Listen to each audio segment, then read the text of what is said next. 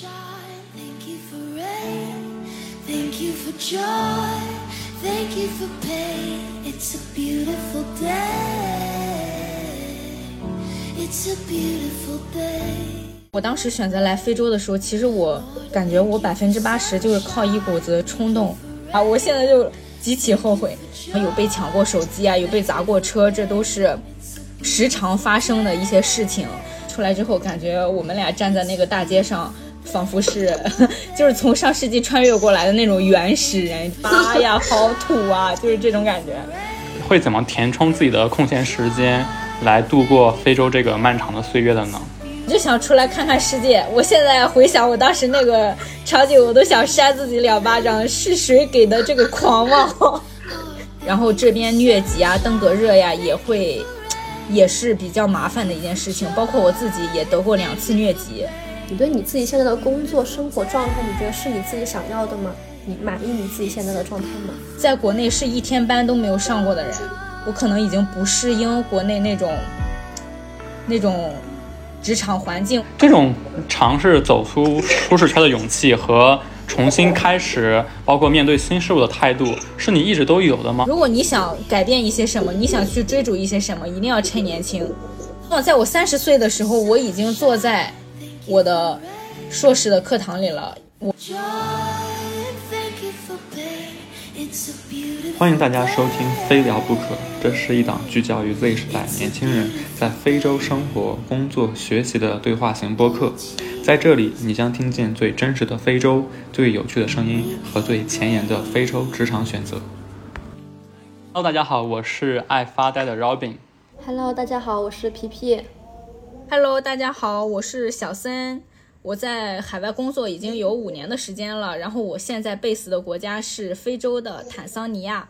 谢谢，欢迎小森来到我们的播客，欢迎欢迎欢迎欢迎。那有了解到小森的话，在非洲三个国家待过嘛？那就是，嗯，我想问问小森，你对非洲的第一印象是怎么样子的呢？嗯，我当时对非洲的初印象是。我在没有来非洲之前呢，我是有在网络上搜索一些关于非洲的新闻啊、短视频之类的，然后我就当时我是看到的是一些非常脏乱差，然后吃不上饭、喝不上水的一些状态。然后我当时落地了赞比亚这个国家，以及当时我的同事，我坐在我同事接我的车上，我看到的是满眼的绿色，也没有很荒芜，然后树也很多。大家也都能吃得上饭，也都能喝得上水，这是我对非洲的第一印象。就是还是没有自己想象中的那么差，对吧？对。那你觉得，就是你在网上看到的这些印象中的非洲，和你实际来到现场的感觉有什么样的差异吗？我觉得其实非洲这边贫富差距还是蛮大的。嗯，可能非洲这边的那些穷人啊，或者是大部分的普通人，可能是我们在网上搜集到的那些信息或者看到的那些短视频。但是其实非洲也这边也有一部分的富人，甚至他们的生活过得比我们都会好很多，就是贫富差距特别大。对，嗯。OK，了解啊，小孙，你提到说，就是你刚来的时候是在建筑行业工作，就是我们很好奇哈，就是作为女性的话，在建筑行业工作是一种什么样的体体验呢？包括你在建筑行业工作的大概的内容，可以给大家介绍一下吗？嗯，当时在我们的我们这个赞比亚的分公司，女生相对来说是比较少的。然后可能，如果真的说是做这种技术类的女生，可能就只有我一个。对，然后大部分的女生的话，可能是从事行政呀、翻译啊，就是当时可能在项目上，在项目上的就只有只有我一个吧，或者是一些嗯家属。嗯，那你就是，比如说在那边工作的话，就是有什么不方便的地方吗？就是这个肯定肯定是会有的，生活上不方便的地方。对，确实是会有的，因为如果是在项目的项目上的话，那个环境是相对来说比较差，然后可能有的时候的女生就比较少嘛，一两个嘛，然后可能就是女生啊，在解决一些。嗯，生活方面的问题的话就比较困难，比如，嗯，厕所呀、上厕所呀、住宿呀、吃饭呀，就这一类的问题是，其实相对来说难度系数是比男生大一些的。嗯，这个确实，其实像像我们公司的话，我们办公区域的话，就其实只有一个厕所，然后我们平时要上厕所的话，都得跑回宿舍，就每天其实还挺麻烦的。对我前几天跟我的前同事再联系了一下，然后他们告诉我，我离开之后，那个女厕也变成了男厕，就是说现在整个项目上只有男厕。啊？那女生怎么办呢？像这种情况因为我走了之后，我那个项目就没有女生了。，what？所以，所以就是，呃，好像之前有那个听众留言说，在建筑行业，就是在工程类的行业，就是女生多吗？从小新的回答来看的话，其实女生还是比较少的，女生多比较集中在这些行政和职能部门，像工程类的或者说项目上的还是挺少的。那样看，对，相对来说就比较少吧，可能就是很多项目上基本上不配备女生，然后其实也不是很推荐，如果学相关专业的女生来到非洲的项目，不是很推荐的。嗯，了解。哎，其实我挺好奇，就是兄弟，呃，小孙，你是一九年来到非洲的是吧？然后二零年的时候，其实疫情就开始慢慢爆发了，然后在后面就开始在全球开始蔓延。想问一下，就是对于那个时候一九年你刚来非洲的时候，碰上疫情的爆发，对你来说心态上有什么变化吗？就或者说疫情三年你在非洲这边的生活工作有受到疫情很大的影响吗？嗯，当时我记得国内应该是一九年过年那段时间好像爆发的，然后但是那个时候呢，就是还没有传到非洲这边来。然后当时，嗯，过年的时候我们还去了一个赞比亚那边很漂亮的一个湖，叫卡瑞巴湖，我们还去那儿度假。然后当时我发了朋友圈，然后国内的人就感觉到很不可思议嘛。但是其实到了后后面二零年上半年，疫情就已经传过来了。但那个就是非洲这个整个大环境，他们都不是很在意，就是整体上是没有国内那么严苛的。可能我对于这个疫情最深刻的体验就是回国比较难了，那个时候真的是特别难。我的机票当时也是被熔断过，然后后面我又快速的，然后又改签。然后可能我的机票本来说应该是在下周我的飞机，我还制定了一些出行的计划、旅游的计划。然后我的嗯票代一下就告诉我，哎，你的机票被熔断了。现在有一班有一班票可能就是两天以后，你要不要买这班？你如果不买这班，可能就是说你要再等等一个月都有可能。然后我当时就紧急把把我的票就改到了两天以后，两天以后我就登上了回国的飞机。就当时真的是特别赶。嗯，那其实那小森你是一九年来的，你是什么时候回国的呀？然后你当时回国的话，就是有在国内隔离吗？对我当时是两年之后回国的，嗯，因为疫情也比较严重，期间很多事情，包括回国也比较难，机票票价也相当的高，然后可两年之后我才休假，然后我当时回国的时候。是在深圳隔离了十四天，然后又回到了我的老家，又要隔离七天，是这个样子。那个时候就是在这种情况下，在整个社会环境或者说整个局势的这种比较紧张的情况下，又是疫情很严峻的这种状况下，回到就是万里奔程回到自己的祖国，回到自己的家乡之后，是一种什么样的心情和感受呀？我我当时就是因为之前一直是在建筑行业工作的话，其实已经跟那个时尚呀、一些潮流啊已经不沾边了。当时我和我的同事，我们俩，我和我的男同事，我们俩是一起回国的，然后是，呃，当时也是在同一家酒店隔离，然后当时是在深圳嘛，然后出来之后，感觉我们俩站在那个大街上，仿佛是 就是从上世纪穿越过来的那种原始人，真的就像是原始人。然后隔离出来之后，他的头发又比较长。然后我我又在隔离的时候，因为我的酒店能点外卖，我感觉我很久没有吃这么多好吃的了。我又吃了十四天，我又胖了一圈。然后我俩出来站在那个大街上，就感觉 妈呀，好土啊，就是这种感觉，有种不入流的感觉。真的有种不入流的感觉，就当时觉得自己土的都抬不起头来的那种感觉。哎呀，老孙，你就是去。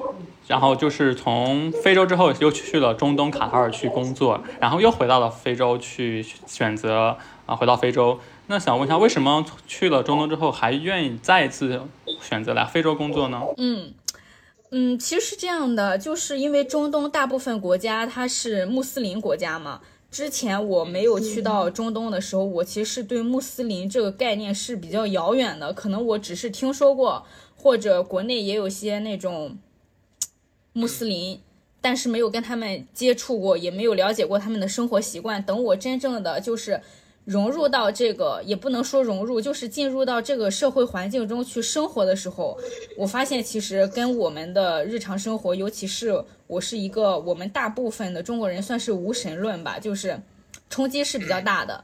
他们首先不能吃猪肉，不能喝酒，然后可能他们要过斋月，斋月的时候白天就不能吃饭，太阳落山了才可以吃饭。然后可能在穆斯林的国家，女性只能露出双眼，身上的皮肤是不可以暴露的，头发也是不可以暴露的。你是当然，如果你身为一个外国的女性，你可能有一定的特权，但是你依旧不可以穿一些特别裸露的衣服。你像那种短裤呀、膝盖以上的短裙啊，其实在他们的国家是不被允许的，他们是会严厉的要求你这些。嗯，就是感觉会相对来说，嗯，与非洲这边的热情奔放是有一些压抑在的。对，那小森，你的话，你是你去中东之后也是在建筑行业吗？嗯，我去中东之后呢，我可能就是这算是我的一个转行的转折点。转折点，当时我的这份工作呢，可能与建筑，然后又与物流，就是这样对半平分的一个这种工作，所以后面也导致我选择了，我找到了我另一家就是物流公司。也可也能说感谢那个工作吧，就是因为那个工作呢，我接触到了这个行业，所以我后面转行呢，就可能就是顺水推舟的一件事情吧。嗯嗯，了解。那其实就是小森，相对来说你在在非洲在国外的工作经历还是挺丰富的，就嗯、在不同国家不同行行业，就可以和大家分享一下。就是现在嘛，疫情放开之后，也有很多听众想要去到非洲，或者说很多学小语种的同学想要的想要找一些非洲外派的工作。对于这方面，你有什么想要和大家分享的？就包括尤其是女生在找非洲外派工作的时候，有什么特别注意的我觉得就是找工作的话，如果是应届毕业生的话，就是能走校招的话是比较保险的。我觉得起码来到学校单位是一些正儿八经的单位吧。如果自己在网上找的话，你不能确保，因为现在这个大环境，包括互联网的飞速发展，你不能确保，也不能去实地的去考察这个公司它到底是是一个正儿八经的公司，还是一个骗子公司。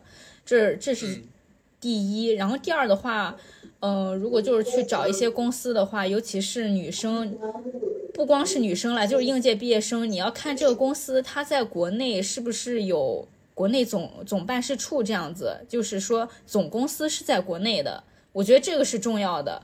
就任何一家中资企业的话，其实它是要在国内建立总部的。如果他在国内是有总部，包括你的合同是签在国内的话，这样起码对自己的一些权益是有保障的，包括后面离职啊与公司产生任何纠纷，是可以拿起法律的武器保护自己的。对的。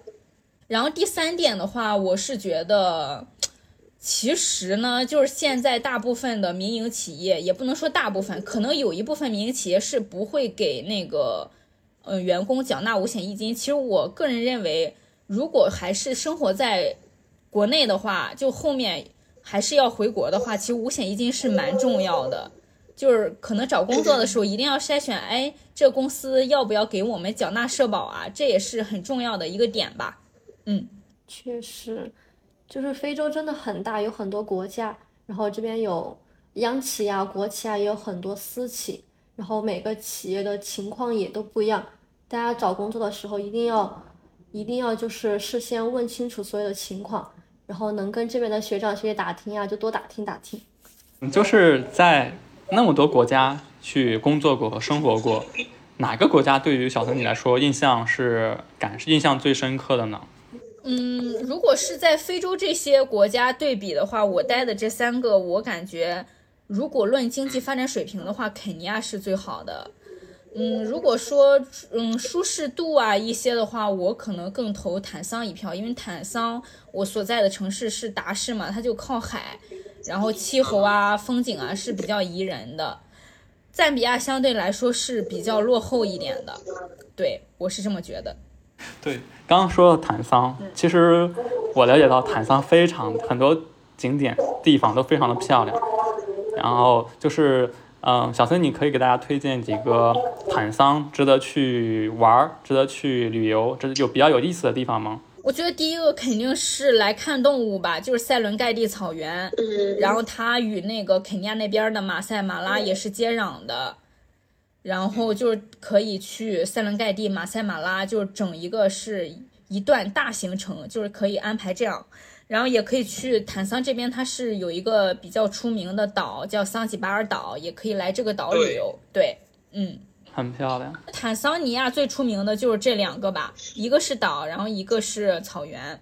那小森，你应该都去过吧？这两个地方什么感觉呀？或者说给你的一种那种视觉和，呃，那种心灵上的冲击是有的吧？应该。对，这个肯定是有的，尤其是你身临其境的去看这些动物的时候，你就会觉得哇，这就是我们在电视上看过的动物世界，然后真的很奇妙。就是，嗯，如果去看动物的话，我们是坐那种类似于越野车那种敞篷车吧，然后你那个车就是在那个草原上开的时候，那动物是不 care 你的。就是你车开过，动物该吃饭吃饭，该睡觉睡觉，三五成群的那个样子。对，可能在，可能不像动物园的那些动物，你一过去，哎，它会害怕。就是在那个草原上，他们觉得我们才是这个异类，他们可能会想，哎，你这坐着四轮子过来的这些用两只腿走路的这些东西是什么东西？对他们可能会会拿这种去思考。我们才算是异类，我是觉得这样子。然后我们当时去的时候，一只豹子还跑到了我们的车顶，然后后面他在车顶看眺望了一下远方，然后他就下来了，就就很一个和谐的大状态。嗯，那其实我想知道，嗯，那边旅游业发达嘛？就是说，如果我们要去旅游的话，一般是要报当地的旅游团呢，还是说自己就组织朋友过去，这样就可以呢？如果去草原的话，肯定是要报团的，因为就是旅游团会安排车呀、安排行程呀，你一定要有当地的向导。对，因为那个向导他们可能有一定的经验，并且各各个向导之间他们是有那种联系，然后可能一个向导，哎，我这边看到了狮子，你们快过来，然后是其余的向导听到这个广播就立马飞奔过去了。嗯，好的在整体来说吧，在非洲生活相对国内娱乐性呀、还是较差一些。那小森你在国外，在非洲这边待了四五年时间，其实还是挺久的。就想问一下小森，你通常会业余时会怎么填充自己的空闲时间，来度过非洲这个漫长的岁月的呢？嗯，我可能一般的话，周末的话，我就会约同事啊、朋友啊出去探探店，因为其实这边有很多那种环境很好啊，又很好吃的一些咖啡店啊、西餐厅啊，然后我们就会说，哎，我们去吃这家呀，去吃那家呀，然后可能周末的时候大家要去采购一下呀，买买水果呀，购购物啊。然后这可能就是我时间短的那种假期，每个周末我会去做的。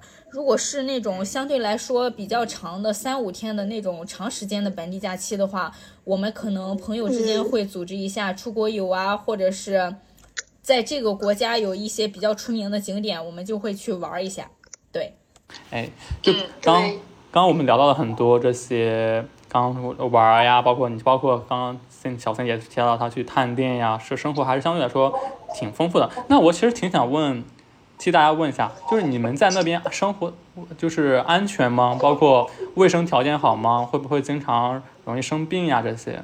感觉，嗯，尤其是这些黑非洲国家吧，肯定卫生条件是相对差一些，医医疗水平也会差很多，然后安全系数的话也是很低的。包括我周边的朋友啊、同事，他们也会在坦桑有被抢过手机啊，有被砸过车，这都是时常发生的一些事情。然后这边疟疾啊、登革热呀，也会也是比较麻烦的一件事情。包括我自己也得过两次疟疾。啊，嗯，哎，那得疟疾的话，得呃，是它好就是治疗的话好治疗吗？包括就是得疟疾是一种什么样的反应呀？就是它会有什么样的症状呢？其实，在非洲这边，疟疾是蛮常见的。症状的话，就可能你会感觉浑身酸痛啊、忽冷忽热呀，都是有一些这种症状。反正如果每次我我感觉到不舒服了，我一定要去先去查一下，哎，我是不是疟疾，是不是登革热？我先确保不是这两个了，那我就可能放心一些了。这边的话，我不知道尼日利亚和安哥拉对吧？有没有那种中国诊所哈？就可能这边中国诊所也有有有对中国诊所当地的那些医院，他们都会很重视这个的，并且在非洲这边，其实治疗疟疾是疟疾这种病好像是比较常见的。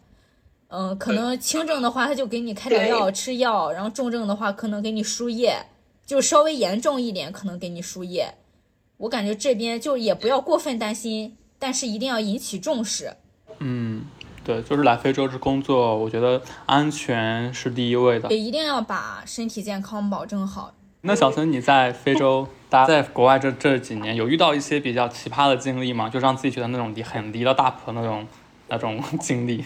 嗯，是有的。我我今天就是仔细的在想，然后我觉得可能我最震惊的一个就是我，嗯，我觉得应该是黑非洲都是这样吧，就是这边的女性她们不结婚，他们就有孩子了，可能他们有两三个孩子，还不是一个父亲，可能他他这个孩子生下来都不知道到底那个父亲是哪一个，就这是我最震惊的。然后包括后面我到了卡塔尔之后，就是那边菲律宾的女性很多嘛，菲律宾的女性也有也普遍有这样的一个现象，就是他们有孩子，可能两三个，也是不同的父亲，可能也不知道父亲到底是谁，然后他们就单身抚养，这个样子，这是我最震惊的。对，其实我还有跟当地的同事讨论过这个话题嘛，就是我我有问他们，就是对这个事情有什么样的看法。然后当时我的呃男性的安哥拉同事，他们跟我说，他们觉得这是在帮助女性。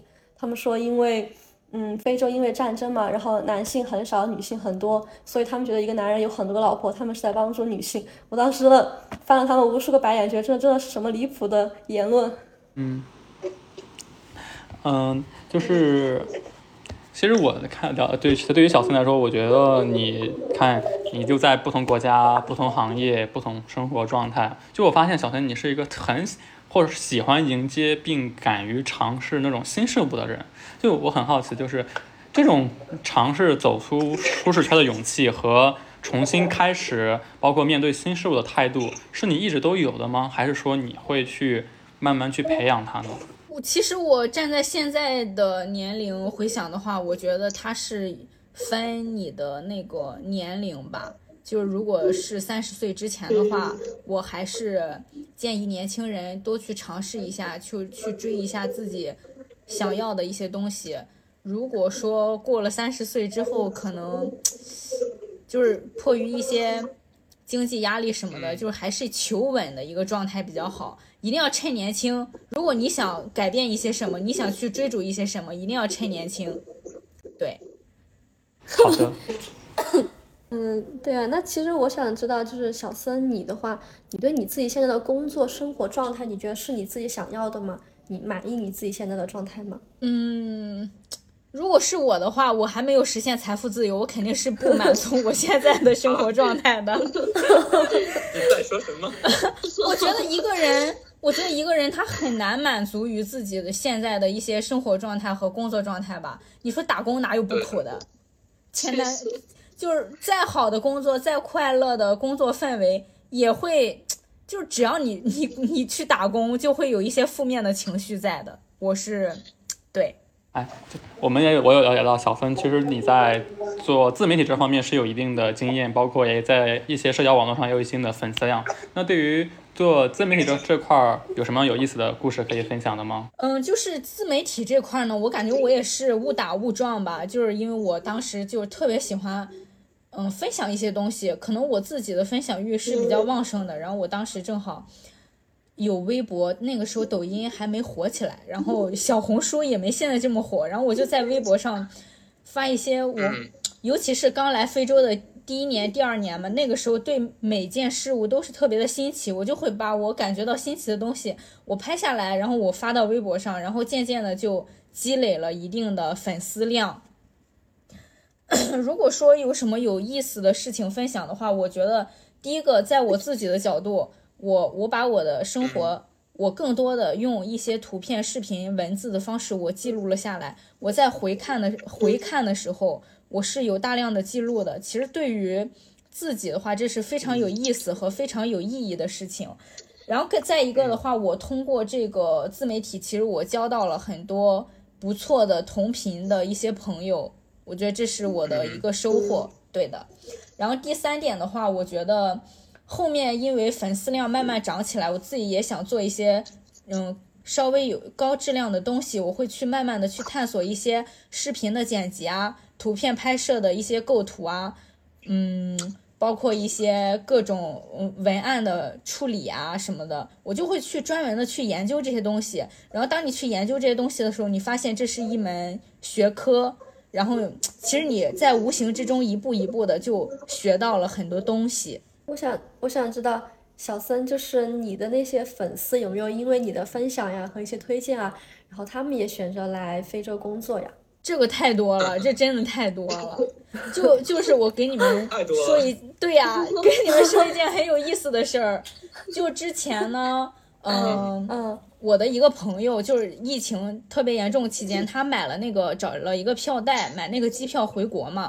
然后他是在从赞比亚飞到肯尼亚中转，然后从肯尼亚回到那个国内广深圳。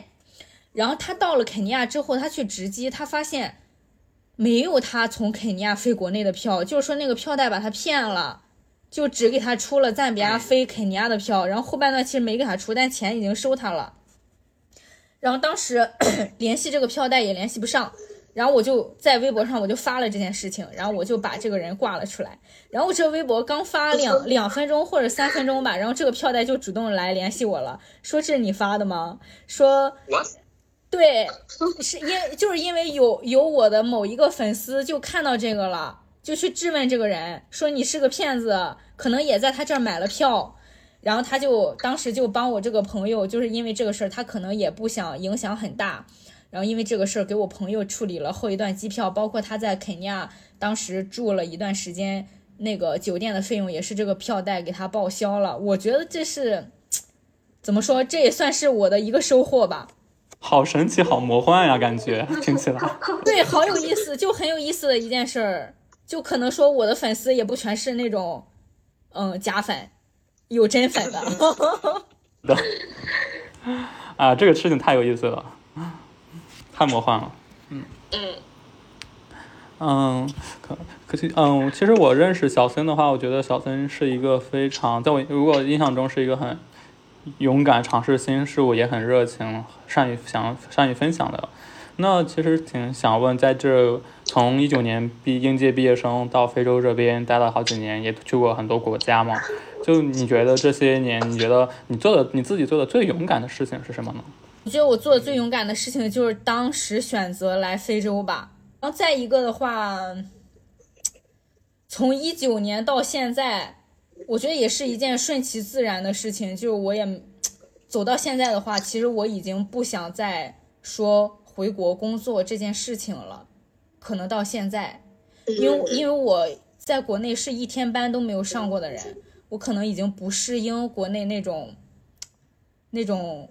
职场环境，这是这是一个，并且还有一个残酷的现实是，我们这些一毕业就来非洲工作的人，其实我们的这个经工作经验是不太适合国内职场的。这个这一点是为什么呢？你建筑建筑，如果说是建筑行业的话，你像我们在这儿干的这些工程，其实国内已经早就早就没有了。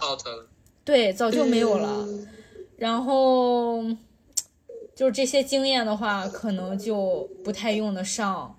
然后，如果说现在这个物流供应链行业的话，它一个国家它是有一套这种标准、一套准则的，可能就是比较难吧。我觉得回去是相对来说比较难的。那那小森你的话，就相当于你未来两三年都还是会留继续留在非洲吗？就是还是会有一个更长的期限留在这边呀？我我当时我当时选择来非洲的时候，其实我感觉我百分之八十就是靠一股子冲动，哎，我就想出来看看。然后包括当时我去面试的时候，哎，面试官问我，哎，为什么来非洲啊？然后我其他的那种应聘者可能说我想出来赚钱啊，怎么样的？我当时就说，啊，我就想出来看看世界。我现在回想我当时那个场景，我都想扇自己两巴掌。是谁给的这个狂妄？然后，如果现在现在任何人问我的话，我肯定要说，我肯定是来赚钱的。就初衷还是是赚钱呀，肯定是因为这份薪水吸引了我，我才来啊。我现在就极其后悔。但现在的话，从我内心深处的话，我觉得还是百分之五十是为了赚钱，百分之五十是为了来看这个世界，就更多的是好奇驱使着我来的。嗯，那未来的话，小孙，你未来有什么样的人生规划或者打算吗？我的规划的话是，我马上还有三年的时间，我就要三十岁了。我是想在我三十岁的时候，我希望在我三十岁的时候，我已经坐在我的。硕士的课堂里了，我现在在申请去欧洲读研究生，对，也在准备雅思啊，一些学习啊，一些申请都在逐步的办理中。我希望在我三十岁的时候，正好这一年的时候，我人生的一个转折口的时候，我是坐在教室里的，这是我对我自己的一个期许。听起来很幸福的样子，这个画面，一定可以实现的。希望如此吧。啊，那我也就像其他嘉宾一样，问在最后的结尾的时候问的最后一个问题：小森，你下次回国的话大概是什么时候？然后回国之后最想做的事情是什么呢？嗯，我是预计今年七月份或者八月份回国了。我可能我自己，嗯，对，然后我自己回去的话，可能，嗯，我会先去旅游一下。我会在落落地国内的那一秒，我先把我带回去的行李邮寄到家里，然后我就轻装上阵，我去旅游。我已经规划好了，我要去湖南 然后我先去长沙，我再去什么张家界，然后我再去什么苗寨，我先玩上一圈儿。因为因为如果是休假的话，大部分公司是一个月的时间嘛，所以我就先去旅游。对，等我玩完了，吃够了，然后我再回家。然后我在我在落地的那一秒，可能我还没有落地的时候，我就要网购，我全邮到家里，然后等我，对我把我需要需要用的一些东西，然后我到时候我全带出来，因为那个这边的邮费真的好贵呀。对对对，邮寄一些东西很贵，然后找同事带的话又比较的添麻烦给别人，尤其是女生一些护肤品啊、化妆品啊，是一个大量的需求。嗯。我觉得最后一个问题，嘉宾的回答都出奇的一一致，回国回国吃玩，然后不是最近有个词叫什么“互联网嘴替”，我觉得刚刚小森的回答就是“互联网人替”。那我们就没有什么其他问题了，然后非常感谢小森的到来，然后希望小森在三十岁的时候坐在硕士的教室里面，然后越呃体再去回回到那种学生时代的一个美好时光，也希望小森在。非洲的工作顺顺利利，生活多姿多彩。谢谢小森，谢谢，谢谢，谢谢 Robin，谢谢皮皮，很开心跟你们有这次对话，谢谢。感谢各位的收听。如果你喜欢我们本期的播客，欢迎你订阅、评论、转发。如果你想成为嘉宾，分享你独特的非洲故事，也欢迎你添加主播微信。大家下期再见。